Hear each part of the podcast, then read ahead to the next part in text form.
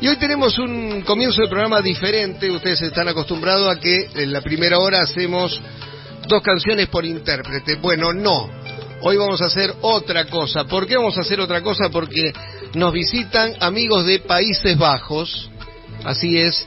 ¿Por qué? Porque se trata de la Camerata Suite. Ellos son de Países Bajos y estuvieron el sábado pasado en la fiesta nacional del chamamé, esa fiesta maravillosa que se desarrolla en la ciudad de Corrientes. Y no me digan que no es una curiosidad para quienes vivimos aquí que venga una orquesta, eh, ya vamos a preguntarles qué características tiene esa orquesta, a hacer chamamé a la cuna del chamamé, ¿no? A, la provincia de Corrientes con su impronta, con sus, con sus formas. De todo eso vamos a hablar. Antes de presentarlo, vamos a escuchar un poquito de lo que hace la Camerata Suite. Vamos a escucharlos enseguida y después nos ponemos a charlar.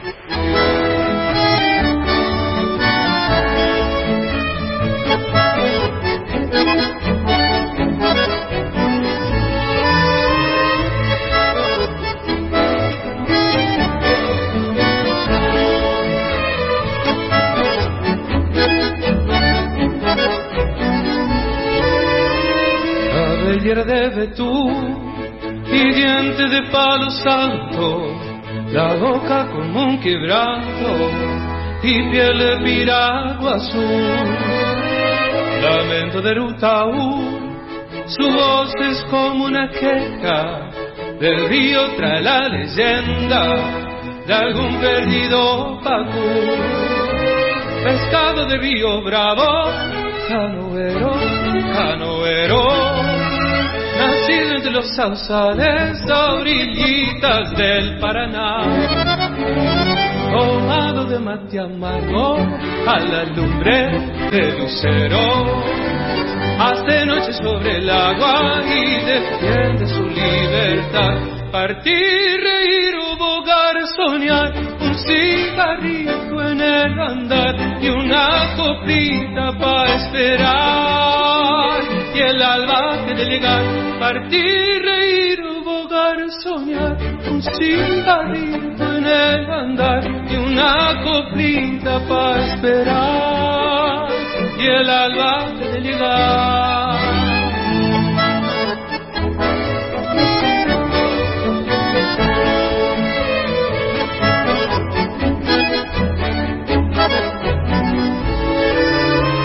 cabellera de betún y diente de palo santo, la boca como un quebrado y piel de piragua azul, lamento de Rutaú, su voz es como una queja, del río trae la leyenda de algún perdido Pacú. Y esto que están escuchando naturalmente es Retrato de un pescador. Lo canta uno de nuestros invitados, Nino Zanoni, que es nacido allí en Países Bajos. Te saludo primero a vos, Nino. ¿Cómo te va? ¿Cómo andás, amigo? ¿Cómo andás, amigo? Mirá el saludo de, del, del holandés, vamos a decirles una. Estamos hablando acá hace un ratito si, si digo Holanda, si digo Países Bajos. Es ¿cómo- más cómo- fácil, ¿eh? ¿Cómo sería en holandés? El chamigo. ¿Eh? El, ¿Cómo com- se- el saludo en holandés. Ja, dat is een goede vraag. Buena pregunta. Dat is een buena pregunta, ¿no? ¿No te sé? Haber, of Ajá. oude... Maat, vriend. Vriend, maat. Porque decían que es un idioma complicado por máxima, decían que es un idioma muy complicado para aprender y que ella lo Sí. aprendió rápido. Sí, sí. Hay que ver qué opinan los holandeses de cómo pronuncia, ¿no? En una de esas no lo aprendió tan bien, vaya uno, vaya uno a saber. Bueno, Nino Zanoni es el cantante de, de esta Camerata Suite. Eh, nació allí en Países Bajos, pero de un papá argentino y de una mamá californiana, ¿es así? Así es. Sí, mi papá me retrataba todos los domingos con su nostalgia del río. eh, Tu papá es correntino. Mi papá es correntino, sí. Eso, ese sentimiento es inconfundible.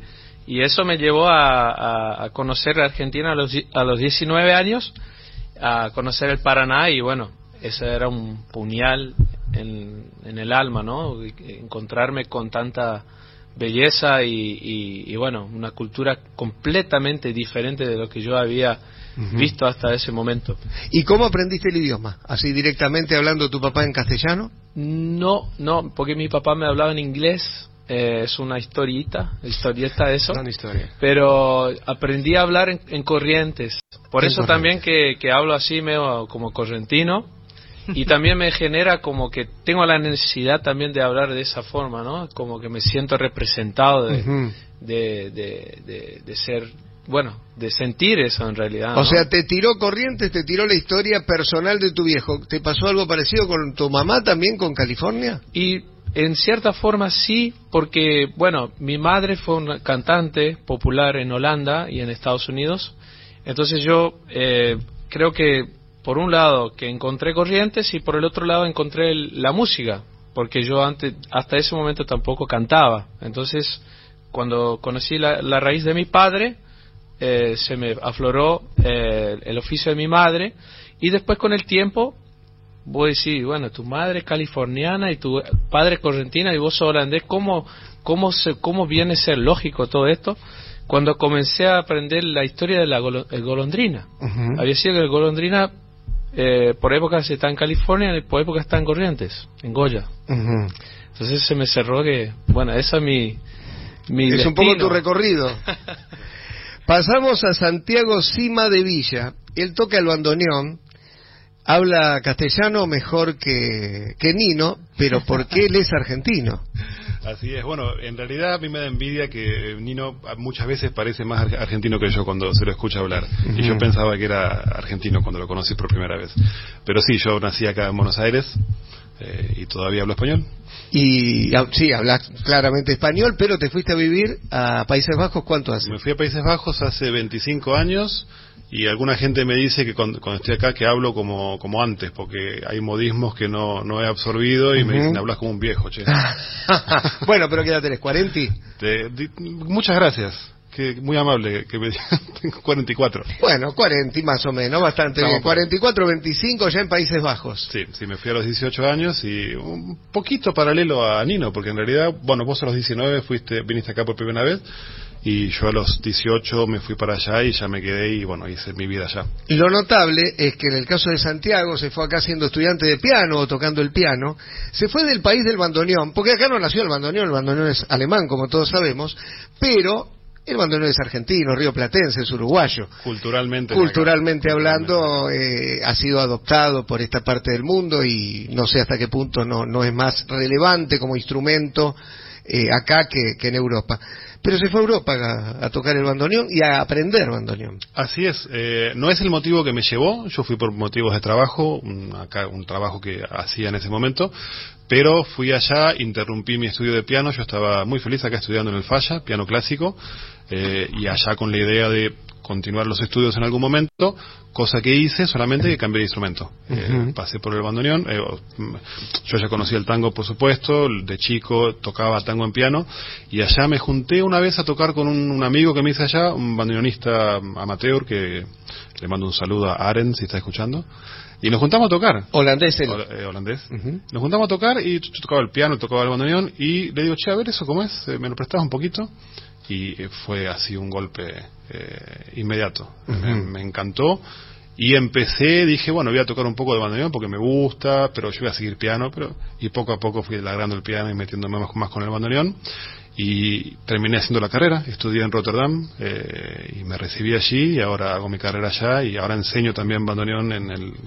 en el mismo conservatorio donde estudié. Y en ese conservatorio, tus maestros de bandoneón, eh, ¿de dónde habían eh, decidido ellos mismos estudiar bandoneón? ¿Influidos por qué? Ahí, ¿Por la sí. cultura europea o en ese caso por el tango que se ha exportado tanto? Y hay- hay- bueno, es una historia larga, te la trato de condensar. Había eh, eh, a- había dos eh, eh, grandes músicos en Holanda, que los saludo ya que estamos, a Leo Vervelde y a Karel Krayenhoff, que comenzaron la cátedra de bandoneón en Rotterdam. Dos músicos de allá muy entusiastas, aprendieron el bandoneón, eh, conocieron mucho a Pugliese, a Piazzolla, en su momento iban para allá. Hay un concierto histórico de Piazzolla y Pugliese que tocaron en Ámsterdam juntos, muy interesante para escuchar. En- hay otro en, Hall- en Halia, creo, ¿no? También. Puede ser, ese no lo tengo muy presente, pero el de Ámsterdam es muy muy conocido Y ellos empezaron, aprendieron solos, estudiaron eh, un tiempo en Francia con eh, Juan José Mussolini, que fue también uno Sí, uno un, de los- un argentino que se radicó en Francia hace muchísimo tiempo, que formó parte de la orquesta de Pugliese en la época de Mederos, de, Exactamente. eh, Vinelli. de Vinelli, Sí, exactamente. Vinelli está allá también ahora.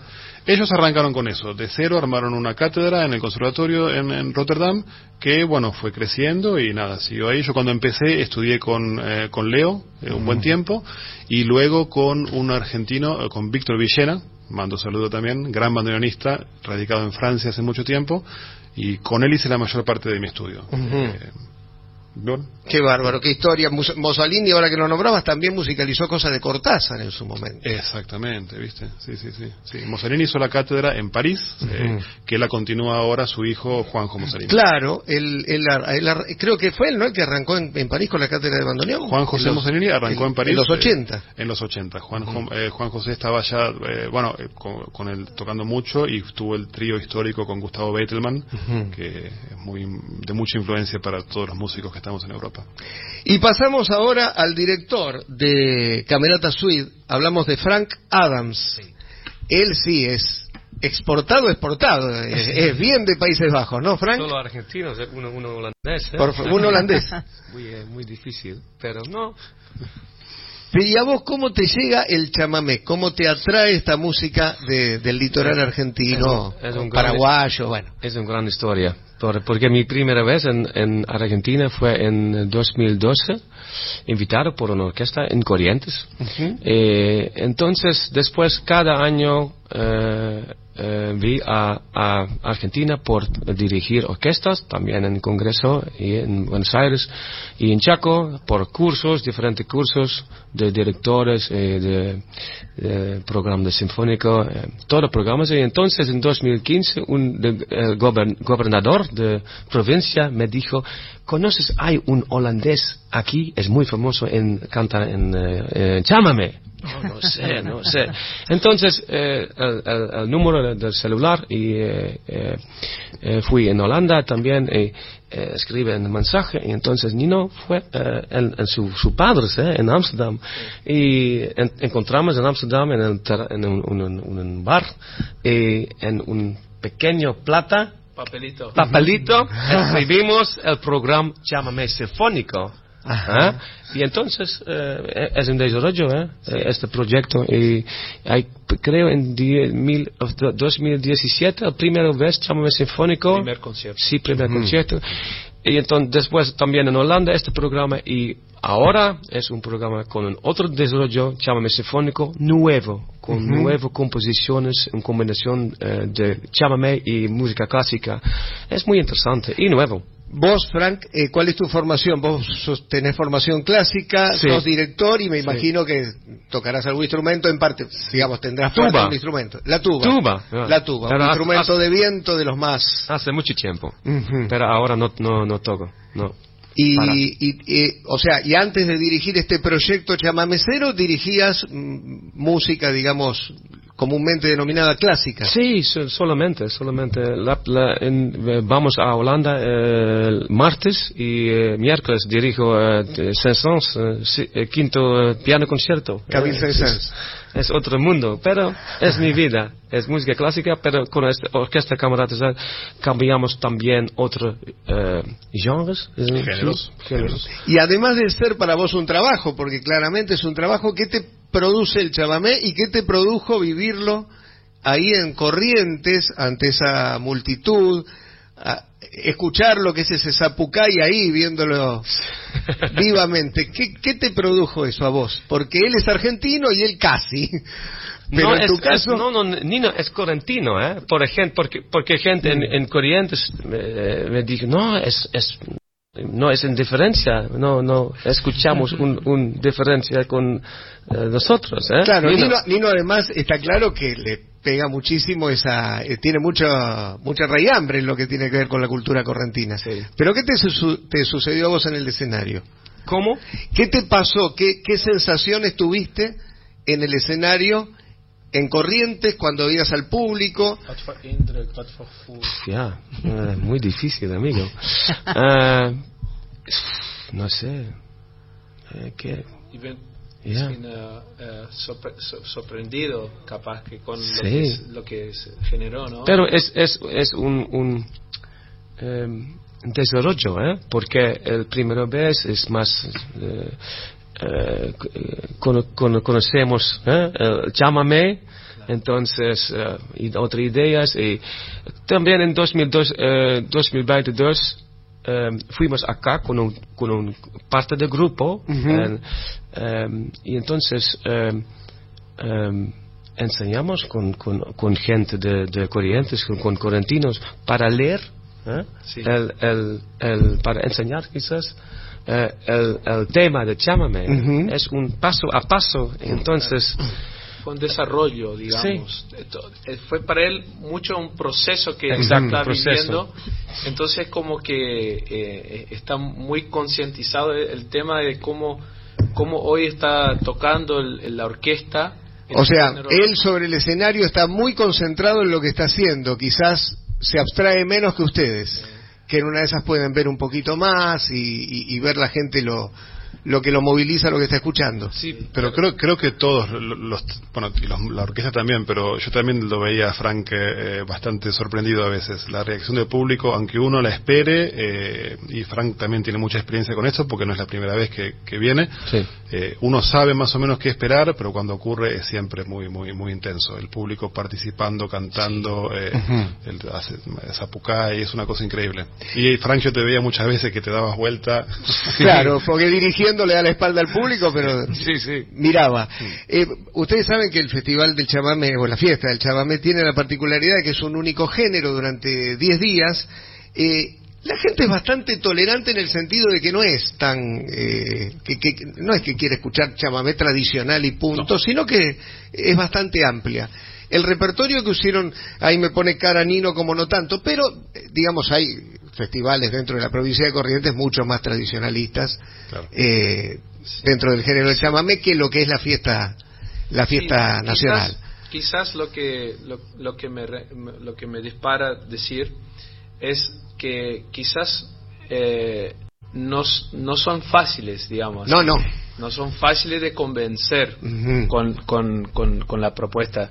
Lo que a nosotros nos sorprendió fue la forma que, que receptiva y respetuoso, porque yo pocas veces escuché un silencio en la fiesta. Eso te iba a preguntar, ¿cómo recibieron la propuesta musical? fue, fue, había un silencio. Sí. Yo decía, está todo bien acá, o sea, no sé qué, viste como que vos decís, había un silencio. Sí. Sí. Como de- cuando toca el Chango Espaciuc, que no podés creer y se quedan todos en silencio, ¿no? Sí, yo fue- Siendo una Claro, fiesta. Sí, sí, sí, siendo una fiesta, fue, o sea, yo la verdad que fue la primera vez que, que vivencié una actuación así. Igualmente, también eh, fue una semana de, en el Chaco, por Corrientes, en otras salas como el Casa de las Culturas en, el, en Resistencia.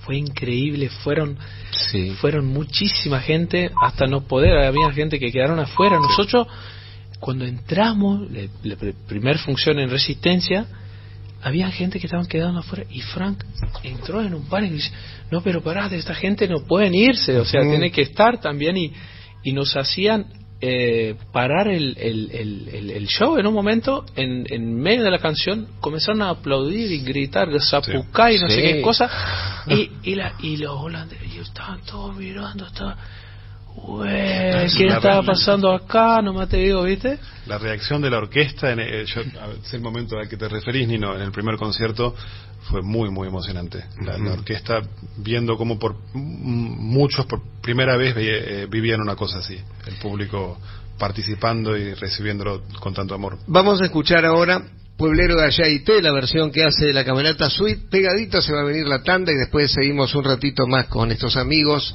de Países Bajos que nos están visitando.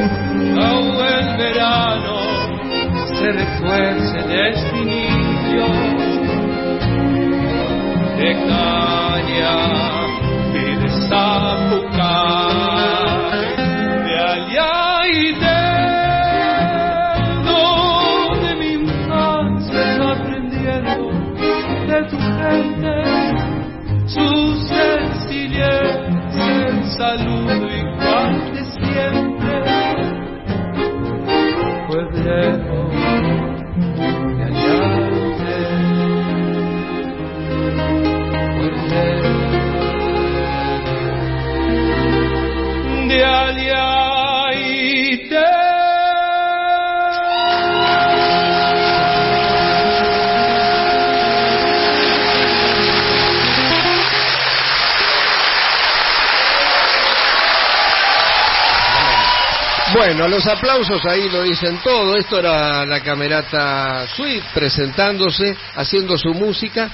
El cantante que creíamos por un momento que era, no sé, ¿quién era? Antonio Tarragorrose. No, era Nino Zanoni, que resulta que es un chamamecero más y evidentemente eh, le pegó y muy fuerte el tema del chamamé. Pero a mí lo que más me sorprende sigue siendo Frank, porque realmente, más allá de que sea una cuestión de trabajo, porque está muy bien eh, hacer lo, eh, digamos, hacer la música que a uno le conviene laboralmente, pero cómo también se termina enganchando. ¿Y cómo es la escritura, Frank, del chamamé? Te llega un chamamé conocido, conocidísimo como este. ¿Es difícil volcarlo después eh, a los músicos desde el punto de vista de la partitura o no hace ni falta? Of ze een, eh, met de partituur spelen. Hoe is Ja, het om, ja, om die muziek op, eh, over te brengen naar Sí, orkest? sí, entiendo.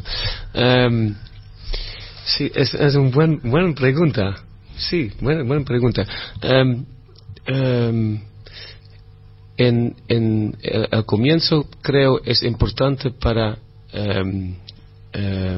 para decir qué es el chamamé. ¿eh? Y qué es el chamamé, es en 6-8 ¿eh? o en 3-4. ¿eh? No sé, es muy importante para, para el se- sentido. Sentido en 3-4. Si está este- tres, en 3 en Sí. tres por 4 o en 6 por 8, exacto. Sí, y em, creo entonces para mí, por, por músicos, es más fácil con 3-4. Ujú. Es más fácil porque es eh, el, el sonido, el, el sentido. Fluye mejor. Sí, Pero em, eh, un, un, un, un impor- importante chamamecero me dijo, no es 6-8, so, dirijo 6-8. En Algunas veces eh, el, el gente no, no quieren, pero eh, tengo que, porque es muy importante por el cadence de, de chamame. claro. ¿no? Es una cosa, por ejemplo, el- es muy importante para, para, para primero eh, idea. De ¿Qué es chamame? ¿Qué es el sentido? ¿Qué es el cadence de chamame? Pero eh, eh, cada vez mejor. ¿eh? Cada ensayo, Cada vez lo van- lo van mejorando. Cada sí. Y, y te pregunto a vos, Santiago, eh, que sos el, el que toca el bandoneón, ¿es difícil incorporar, habiendo vos estudiado también, vos sos argentino, estudiaste piano en Argentina y conoces lo que es la cultura musical nuestra, pero es difícil incorporar eh, a lo que ustedes hacen con tu bandoneón el sheite que tiene particularmente el, lo que es la música chamamecera en tu instrumento? Bueno, en ese, en, en ese punto, para mí lo complicado y lo que, lo que fue y sigue siendo un desafío es hacer chamamé, porque yo no, no soy chamamecero, no soy de, de- yo soy de acá y conozco más que nada el tango. porteño. Es porteño. Soy porteño, y, y- pero mi, mi educación es principalmente clásica. En el conservatorio sí estudiaba bandoneón, pero el resto es todo eh, formación clásica. Y cuando Frank me propuso este proyecto, a mí, eh, yo amo el chamamé desde siempre, desde el primer disco que escuché de, de- de Tránsito Cocomarola, que me lo pasó mi amigo Juan Otero, capaz que está escuchando.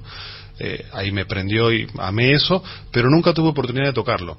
Y nunca tuve oportunidad de estar con gente que es la forma de aprender. O sea, yo escucho y todo, pero estando con gente es como, como uno lo absorbe. Eh, y para mí el desafío, entre comillas, quizás es ese, tratar de hacer algo que en lo posible tenga algo de auténtico. Te hablo en, en- en la interpretación y en la escritura. Eh, hay unas composiciones mías y arreglos míos. Eh, pero como Frank nos dio total libertad, él dijo, vamos a hacer algo nuevo, eh, distinto. Entonces yo trato de, de- de- de- de hacerlo lo más auténtico posible, desde mi perspectiva siempre, eh, y metiéndole cosas de otras músicas. Eh, esto último es lo que me permite no tener que preocuparme tanto, porque de- se trata de todos modos de algo distinto. No, no estamos acá diciendo, vamos a hacer el chamamé clásico, tradicional, como se debe tocar. Hacemos nuestra versión nueva y eso me da un poco más de libertad. Era- y, y y, eh, es un compo- compositor ¿eh? también, y hice eh, eh, arreglos o composiciones de, de chamame. ¿eh? So, es también muy importante esta cosa, es, eh, porque en este proyecto necesitamos nuevo Nuevas música músicas. y compositores. y Santiago. eh, Y- y en tu caso, cuando hiciste esas composiciones, se las hiciste en 6x8 y bueno, Uy, el director después... Con Frank tenemos una discusión abierta, que eh, porque eh, eh, sí, 3, 4, 6, 8. El problema es, que, eh, no el problema, la- lo lindo de esta música y, y que es lo que uno trata de explicarle a la gente que de afuera, digamos, músicos, eh, es 3, 4, es 6, 8, no, es una polirritmia, es los dos. Y el, el- el truco y lo que lo hace, Frank está en desacuerdo conmigo, pero como es audio, no se, no se ve los No se ve el gesto, por eso yo me río. Entonces yo sigo. Eh, no, ¿cómo se reinterpretan las cosas? O sea, uno lo puede sentir en seis, en tres, eh, la polirritmia, los acentos, las acentos. cambian según donde uno esté.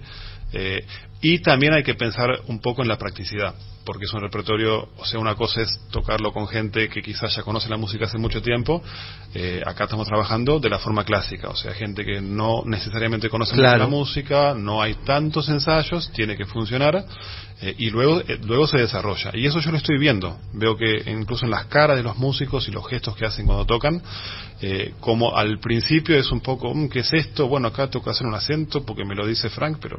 ¿eh? Y poco a poco lo van entendiendo. Y ahí cambia, ahí empieza a vivir la música. En estas veces que estuvieron aquí con la posibilidad de tocar y demás, eh, ¿pudieron conocer a grandes referentes del chamamé? No sé, Teresa Parodi, Mario Bofile, Antonio Tarragorros, ¿tuvieron la posibilidad de charlar, de, eh, de, de que ellos también vean lo que ustedes hacen? Eh, yo, Nino ahí mm, sabe mucho más que yo. Yo estoy impresionado con la gente que conocí. Raúl Barbosa. Por ejemplo, bueno, Raúl Barbosa lo deben conocer en Europa, además, claro, porque ha hecho más carrera incluso en Europa. Es, Ah, el es tema impresionante. son la gente que hemos conocido, que, que uno ya sabía quiénes eran, por lo menos yo, porque yo nunca había ido a Corrientes. Pero vamos a hacer un asado la primera noche, segunda noche, y eh, R- eh, Nino me dice, viene, viene Rudy Flores. Mm, claro. Digo, ¿Cómo? ¿Cómo viene? Y no, ¿cómo? Pero me, me tenés que decir con más tiempo, me tengo que preparar para esto. Rudy, que además, claro, debe ser muy conocido en Europa por los años que junto a Nini vivieron allá eh, haciendo la música, ¿no? Claro, y que también a la vez entienda bien lo que venimos a hacer, también la magnitud, y, y- y que pueda también aportar algo a los músicos, porque al final e- es, también un, un- un poco eh, importante, digamos, que cada eh, instrumentista tenga la posibilidad de aprender, ¿no es cierto? Entonces fuimos involucrando personas que estaban también muy interesados en la propuesta, Rudy es muy amplio en ese sentido. eh, Es Rudy es muy amplio, sí. Y estaba Pablo Ventos, que es un acordeonista de Paso de los Libres. Estaba Facundo Rodríguez, guitarrista también. Sergio Cabrera. Son todos de la nueva camada, nomás te digo, como digo. Milagros. Milagros Caliba. Milagros Caliba, bandoneonista también. Agustín Monzón, eh, Nazareno Duarte, son todos nombres de, de, de, de una camada que se está que, que forma parte de la de la nueva de la nueva era.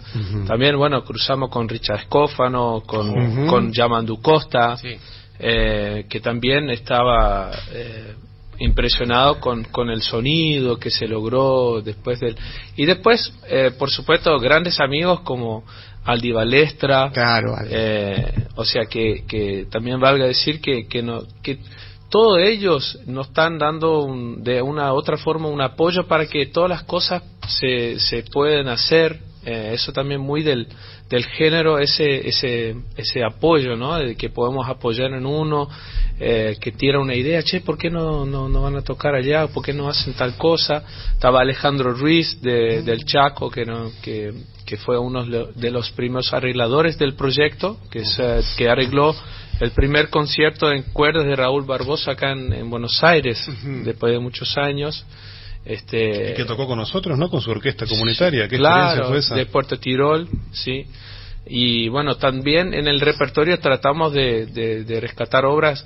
Hay un también nuevo compositor en este momento que es Coqui Ortiz, que claro, es un grande Coqui Ortiz, un muy buen compositor. también un- que también está o sea estamos todos medio en contacto. Por ahí en una semana de tiempo era imposible juntar a todos eh, que, que, que serían digamos de los referentes del género pero todos están enterados y desde su lugar hagan hacen un aporte para que sentimos eh, para que los holandeses sintiera eh, parte de, de esa historia no y y, y con esto voy a rematar lo que estoy por decir porque me encanta hablar, como habías dicho, eh, como has visto.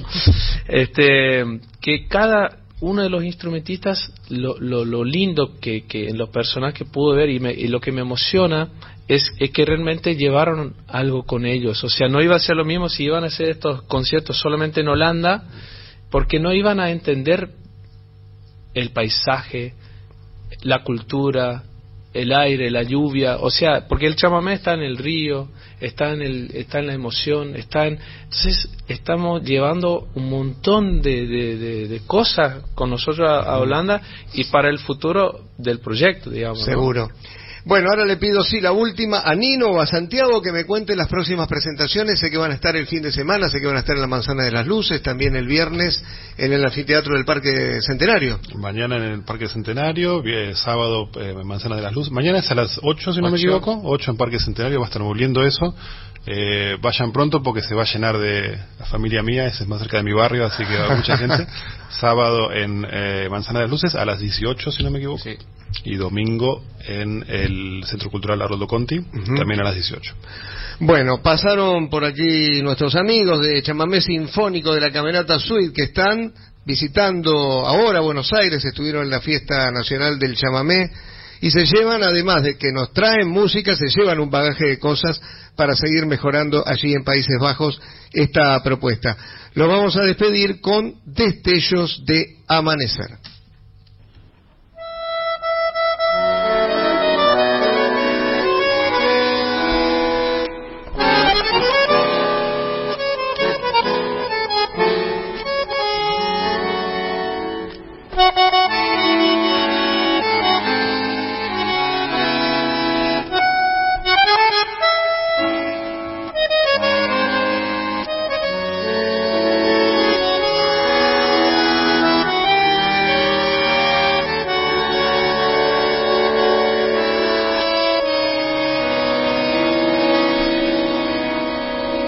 Cuando me vayas para. Es volver en guitarra de Roberto Galarza.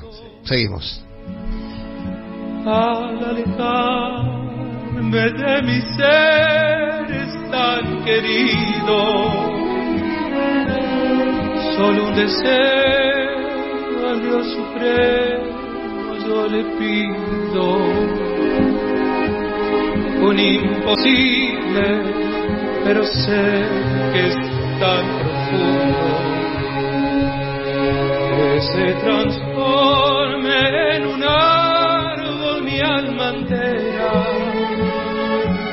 para que en días calurosos de verano bajo mi sombra descansa en mi paisano una pasta que me ocupo quien lo quiera. Que los gurises o las rondas me cercaran y los que se aman cumpliendo una promesa dejen sus nombres cual recuerdo en mi corteza aunque me duela con cuchillo me tallará. Y cuando troce mi madero un carpintero, que en muebles se dedica a hacer guitarra. Para estar junto a mis amigos en la cara, con acordeón hacia un